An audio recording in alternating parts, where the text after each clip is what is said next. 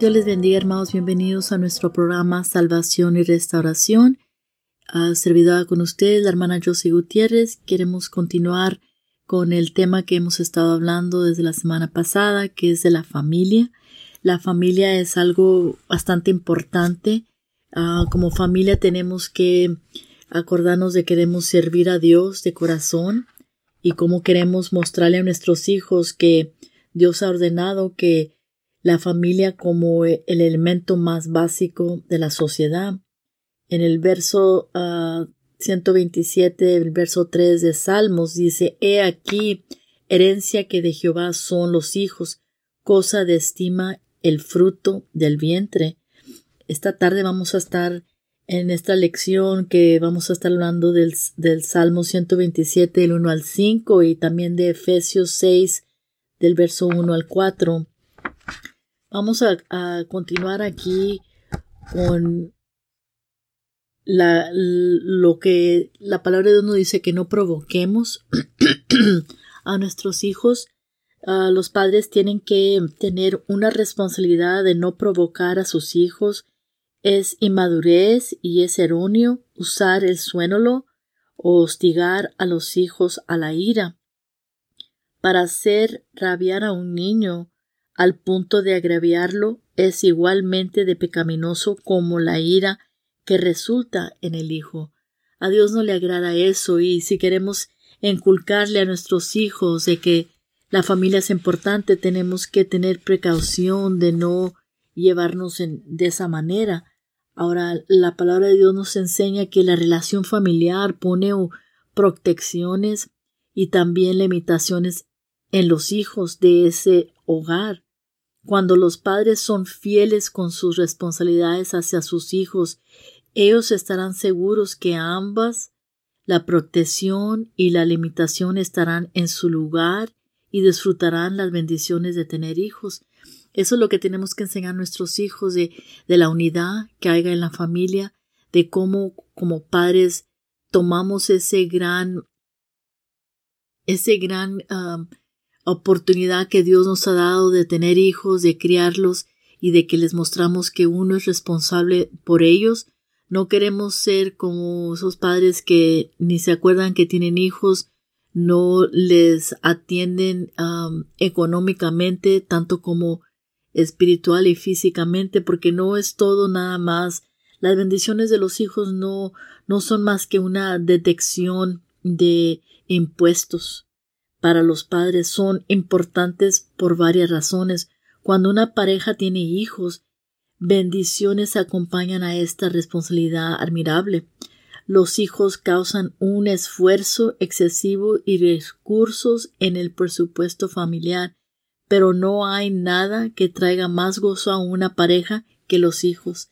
Sabemos que hoy en día, dependiendo cuántos hijos tengas, al fin del año te dan ciertas deducciones y te devuelven taxas o lo que sea, ¿verdad? pero sabemos que no se trata nada más de eso, sino que se trata también de, de tomar ese privilegio que Dios nos ha dado de, de poder ser padres, porque no todo mundo ha sido privilegiado de poder decir soy padre, soy madre. Hay personas hoy en este momento, en este mundo, que no han tenido la gran bendición de poder decir que son madre y padre y eso es algo que Dios ha elegido para cada quien. Sabemos que el valor de la vida humana, eh, desdichadamente hay muchos en nuestra sociedad hoy en día que no siempre consideran preciosa la vida humana. Pero los cristianos no deben permitir las normas de la sociedad que determinan sus reglas para vivir, sin tener en cuenta los mandamientos culturales Dios ha puesto, hermanos, a un gran valor a la vida humana. El salmista David aclara muy bien cómo Dios considera la vida en la madurez. Eso se habla en Salmos 139 del verso 13 al 16. Ahora, los hijos traen gran gozo a los padres.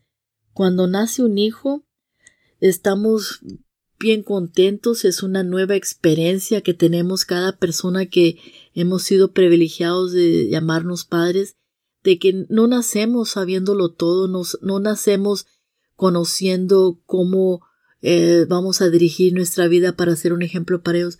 Todo eso se, se vive, se vive a través de experiencia, uh, se vive de, dependiendo de, de, la guianza que uno esté viviendo a través de sus padres, uh, sus familiares y aún de nuestros pastores, nuestros hermanos en la iglesia. Queremos siempre mm, tener el gran gozo de que podemos compartir un gozo con todos los que les escuchan, ¿verdad? A muchos padres orgullosamente comparten las fotos del ultrasonido que son casi imposibles de discernir cuando un niño viene al camino, en camino, ¿verdad? Hoy en día es esa, esa es una gran cosa que tienen que hoy en día te pueden mostrar en, en esa fotografía donde te muestra si, va a ser hombre o mujer, cada detalle, esa criatura que a veces hasta uno como padre dice, mira, se va a parecer a mí o se va a parecer a ti, pero esas son cosas que hoy en día se tiene, ¿verdad? Que se llena uno de tanto gozo de poder compartir eso, esa es una evidencia que uno tiene de que esa, ese estómago que está creciendo eh, es una criatura que viene en camino, que viene con, que viene, que tenemos una gran responsabilidad por ellos, ¿verdad? Para poder sacarlos adelante tanto como nace el niño, sus padres mandan fotos, como estaba diciendo, a los familiares, amigos y a todas las personas de los padres piensan estar interesados. Ahora, y la sonrisa que llegan a los rostros de los de las personas de la iglesia cuando miran un recién nacido en la iglesia, el centro comercial o en el porque este es, es una evidencia que aún extraños totalmente comparten el gozo de los padres. Es un gran privilegio, ¿verdad? Ahora los hijos son nuestros ejemplos. Es cierto que los padres son los primeros y más valiosos los maestros de los hijos, pero los hijos también enseñan a los padres. En más de una ocasión Jesús relacionó a los niños con el reino de Dios. Es lo que dice en Mateo 18 en el verso 3. Ahí la palabra de Dios nos muestra como en Marcos también, el capítulo 10, 14 al 16, dice hay muchas cualidades que podríamos observar, hermanos, en los niños que nos debían motivar para ser más como los niños. Los niños son rápidos para amar y lentos para odiar. Ellos pueden eh, disputar con sus amigos, pero rápidamente perdonan y olvidan. Es como si nunca hubiera habido un desacuerdo, o que los adultos fueran así de los prontos para olvidar tan completamente como las criaturas. El apóstol Pablo nos escribió en, a los cristianos de Corintio a que no fuesen niños en el modo de pensar, pero que fuesen niños en la malicia. Sabemos que muchas veces fácilmente guardamos rencor sobre cosas que suceden, que, que es inevitable que a veces van a pasar cosas y uno no puede olvidar y perdonar, pero podemos ver aquí cómo se nos está aclarando que los niños, ellos no, no son niños que aprenden a ser rencorosos, ellos se les olvida toda cosa rápidamente. Por eso aquí el, el apóstol Pablo escribió, como está diciendo a los cristianos de Corintio a que no fuesen niños en el modo de pensar, pero que fuesen niños en la malicia, para que así se les no, no sean personas que guardan rencor. Ahora sabemos que la propagación de la raza humana, una de las primeras responsabilidades que Dios le dio al género humano fue de propagar la raza humana en la tierra. Antes del tiempo de la Iglesia, los profetas los profetas um, o de la ley de Dios mandó al hombre a fruticar y a multiplicar, como dice en Génesis 1, el capítulo 28. Con este mandamiento también le dio al hombre el dominio o el poder para gobernar sobre el reino animal. Después del, gran diluvio, Dios le dio a Noé un mandamiento similar en Génesis 9 al 17 nos explica allí. Dios deseaba que el género humano llenara la tierra con gente con quien él pudiera tener una relación. Pero Dios no solamente quería que la gente se reproduciera, sino que él quería que se fruticara. Ser frutífero requiere criar nuestras decencias. Implicó en esta crianza esta el entrenamiento, la provisión y la disciplina. Mientras cumplamos el plan de Dios en la tierra y producemos hijos, recibemos también la herencia del Señor. Queremos siempre tener esa herencia de que podemos tener hijos y que en ellos vamos a ver el fruto de nuestra familia, ¿verdad? Cómo en, en ellos podemos ver las características de mi padre o de mi tío o aún de un hermano o de otro hijo. Y eso es una gran herencia que Dios nos ha dado, ¿verdad? Que también allí tenemos que acordarnos que es el plan de Dios en la tierra. Ahora deberían, deberes de los hijos. Los deberes de los hijos, los padres tienen la responsabilidad de cuidar y enseñar a amar a sus hijos, pero los hijos también tienen una responsabilidad con sus padres, como dice en Efesios capítulo 6, el verso 1 al 3. Muchas veces se nos olvida, ¿verdad? En los tiempos de antes no se mostraba tanto cariño hacia los hijos, eran, los padres eran más estrictos, más reservados, y estamos viviendo unos tiempos donde es diferente, donde hoy en día los padres tienen una relación más, más, más, ¿cómo se diría? con más, no sensibilidad, pero que tienen una, un acuerdo más a que pueden fácilmente tener una plática sobre cosas que antes uno no fácilmente la podía tener con los padres porque era, era muy diferente, había una distancia donde no siempre se podían platicar de ciertas cosas o tener la confianza de poder hablar con un padre, pedir un consejo dependiendo de la situación, porque antes las cosas eran diferentes, pero estamos viendo unos tiempos donde sí, sí se puede decir que hay criaturas que tienen una gran responsabilidad con sus padres, que, que los aman tanto, que siempre están al tanto de ellos, que saben todo lo de la vida de esa persona, porque tienen esa, esa relación tan acercada que ellos tienen. Pero obedecer a vuestros padres es un acto de voluntad, hermanos. La advertencia en Efesios 6 es que los hijos obedezcan a los padres en el Señor. Ahora habíamos dicho que íbamos a estar hablando en Efesios 6, del capítulo 6, perdón, el verso 1 dice, Hijos, obedecer en el Señor a vuestros padres, porque esto es justo. Honra a tu padre y a tu madre, que es el primer mandamiento con promesa, para que te vaya bien y seas de, de vida de larga vida sobre la tierra. Y vosotros, padres, no provoquéis a ira a vuestros hijos, sino creándolos en disciplina y amonestación del Señor.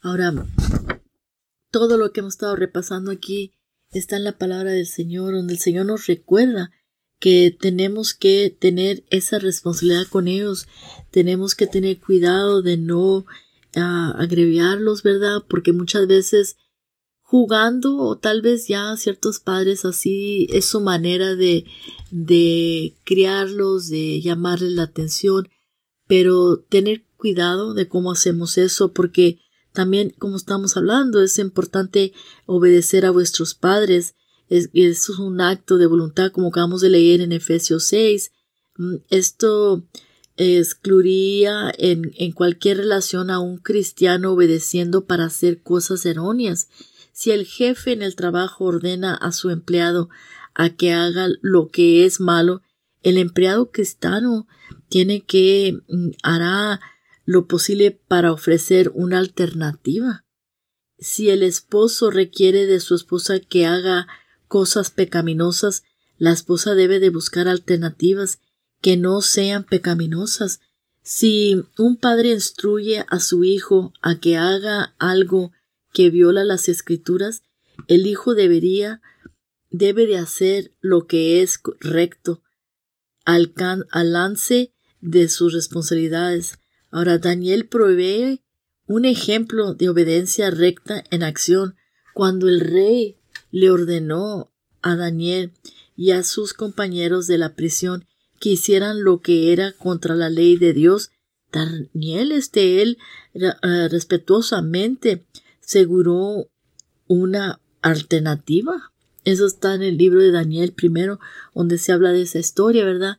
No siempre lo que el mundo está ofreciendo o como ellos miran las cosas es correcto.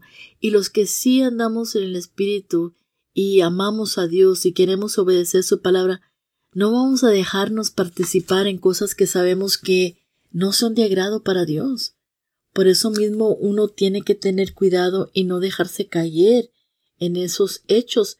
Tenemos que saber cómo ah, dar una alternativa, como está diciendo aquí, este, no dejarnos ser ah, guiados a que hagamos algo porque aunque es tu patrón, sea tu supervisora, si lo que te están pidiendo que digas es incorrecto, no lo vas a hacer. Yo he tenido ah, ocasiones que me dicen, pues diles que, que ya se fue el doctor, pero el doctor no se ha ido. El doctor está ocupado con un paciente, pero está apresurándose porque tiene que viajar a otro pueblo y no va a llegar a tiempo para atender pacientes. Hermano, la verdad es la verdad. So, siempre es mejor decir la verdad. Y yo les he dicho, yo no voy a decir eso, si ustedes quieren decir eso, háganlo ustedes. Yo lo único que puedo hacer cuando ha llegado la oportunidad y que he tenido que estar en una situación así, yo simplemente honestamente le explico a la persona y les doy otra opción de que pueden venir más tarde o pueden ver a otro doctor. O sea, como está diciendo aquí la palabra de Dios, que tengamos otra alternativa, especialmente esos que queremos seguir los mandamientos de Dios, que sabemos que es incorrecto el mentir o decir cosas que no son correctas, ¿verdad? Honrando al padre y a la madre es bastante importante. El honrar a nuestros padres es lo correcto. Las escrituras nos obligan a honrarlos. Esto no está limitado al joven o al viejo, está siempre nuestra obligación declarada con honremos a nuestros padres. Es simplemente obedecer a nuestros padres mientras estamos jóvenes y todavía vivemos en casa, pero no importa la edad que tengamos, debemos de continuar honrando a nuestros padres.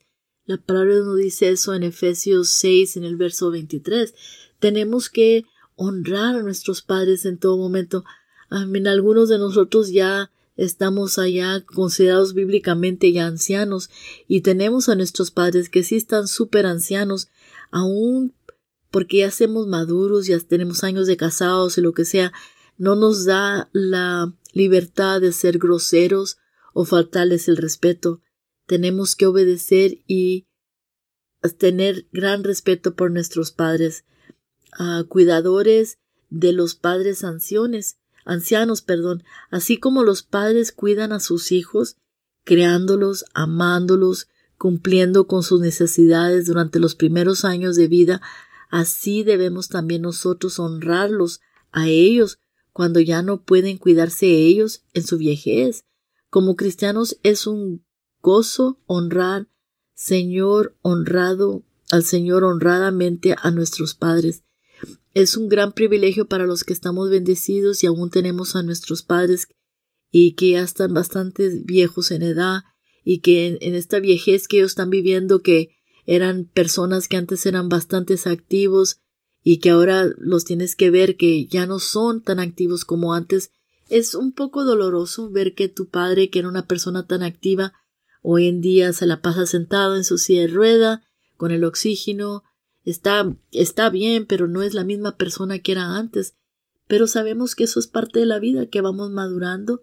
Y yo lo más hago mi parte, como pidemos que cada uno de ustedes que está escuchando hagan su parte también con sus padres en su viejez la palabra nos, nos indica que el ambiente del hogar debe de ser un asilo para los miembros de la familia, tener reposo, rejuvenimiento, no debe de ser una zona de guerra donde continuamente hay contenidas. No queremos ser de esas clases de personas, tenemos que ser la clase de persona que en nuestro hogar hay paz y calma, que quieran venir a este hogar, no que quieran evitar venir a tu casa porque siempre se sienten agobiados o se sienten que siempre hay pleitos. Eso no es de Dios y hay que no ser de esas clases de personas. Un lugar debe ser un lugar, un lugar de amor y paz. El, el hogar cristiano debe de ser un lugar donde se encuentran los frutos del Espíritu, de los cuales los primeros tres son amor, goz y paz. La familia centrada en Cristo manifiesta el amor en el uno por el otro y el resultado es un ambiente de gozo y paz. También es cierto que el hogar tiene que tener disciplina bíblica, disfruta de una medida mayor de paz que los hogares que están escasos de corrección. Ahora los padres que aman a sus hijos los corrigen, así que el amor y la paz en el hogar en veces están asociados con la disciplina consistente que, que se ve, ¿verdad? Pero sabemos que para Dios tenemos que siempre honrarle y tenemos que ver que a Él no le agrada que haya discordia en la familia, que uno como padre que clama amar a Dios sean los que están en, invocando todo eso, ¿verdad? Porque eso no es de Dios. Ahora, debe de haber un lugar ahí de confianza. Los cristianos deben de ser considerados con los demás miembros familiares y comunicarles honesta y francamente sus parederos, actividades y horarios. Ahora, en una familia donde hay cuidado y intereses cristianos para cada miembro, es esencial que los padres continúen y hijos sean considerados y hagan su parte para infundir confianza en el hogar. Un lugar de seguridad es lo que es el hogar de la familia.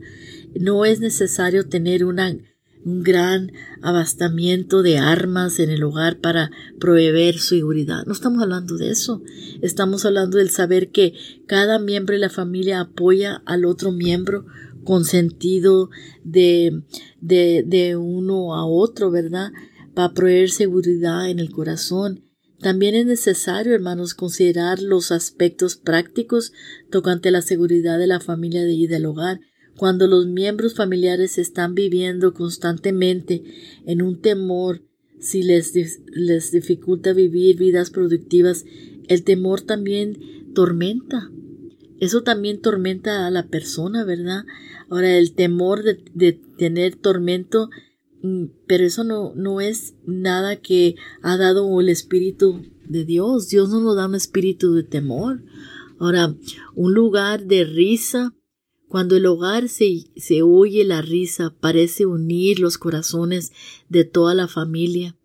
Ahí podemos ver la armonía en la familia, la sanidad, de salir de un corazón que sale de un corazón alegre. Ahora, riéndose juntos tiene su manera de ayudar a cada miembro de la familia a contener con las presiones, tensiones de la vida y los que tienen que para preparar para enfrentarse cada día con gracia y optimismo. Un lugar de adoración y dirección debe de haber en ese hogar. En ese hogar, el ambiente del hogar puede ser donde el Señor es bienvenido. Debemos continuamente vivir en la presencia de Dios donde quiera que vayamos, pero el hogar debe de ser un refugio especial donde Dios sin duda está presente. en el mundo donde tanta gente busca consejo profesional, hermanos, para el gran número de problemas en sus vidas, el hogar debe de ser un asilo donde cada miembro puede recibir dirección sana si el hogar pruebe un ambiente cuidadoso de dirección tal vez habría menos necesidad de buscar ah, asesoramiento por otras fuentes. Ahora, el ambiente del hogar debe de proveer un refugio contra ah, la mundanalidad. Los miembros de la familia se enfrentan con espíritus inmundos, actitudes y comportamientos este, de todos los días en el trabajo cuando andan de compras y en la escuela. El hogar debe de ser un lugar que debes de, de sentirte que puedes escapar de las influencias impias, no un lugar donde la mundación es transportada por los programas impios de la televisión, videos o música mundana. Como alguien ha dicho, la familia que ora junta permanece junta. Es importante que las familias tengan tiempo de devoción con regularidad, consistente y centrada en la palabra. Algunas familias han decidido complementamente completamente no tener tiempo de devoción y que algunas veces no pueden tener devoción. Ahora, estamos aquí ya con nuestro resumen de este tema de hoy, que resumen es, hermanos, que es importante elevar el valor de la familia, de nuestros tiempos y apreciar su valor. Sabemos que tristemente hay veces que hay veces que nuestra cultura menosprecia a los padres que escogen tener hijos y seguir los principios dados por Dios de crianza y disciplina. Los padres no deben ceder a las presiones de la sociedad para conformarse a las ideas mundanas, sino que deben seguir los principios bíblicos determinadamente aun en la presencia de la adversidad y la burla.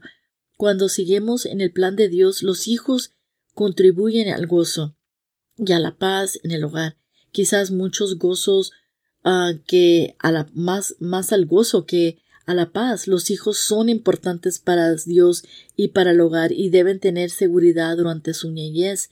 Ellos son nuestra herencia, la herencia de Dios y por eso mismo no podemos dejar de recordarle a nuestros hijos que en este hogar es donde se encuentra la palabra de Dios, pero no lo malo podemos decir, tenemos que vivirlo y ser ese ejemplo uno no puede participar con cosas que no son adecuadas para Dios, que sabemos que no le agradan a Dios. Por eso mismo, aunque la demás gente o otros familiares vivan su vida diferentemente, nosotros no. Nosotros no podemos cambiar. Tenemos que ser, ver que, que cuando uno tiene una familia unida y incluyen a Dios en todas las decisiones, sabemos que se ve el amor de Dios en ese hogar y en la familia. Queremos que nuestros hijos, nuestros familiares encuentren en nuestro hogar la paz y la calma.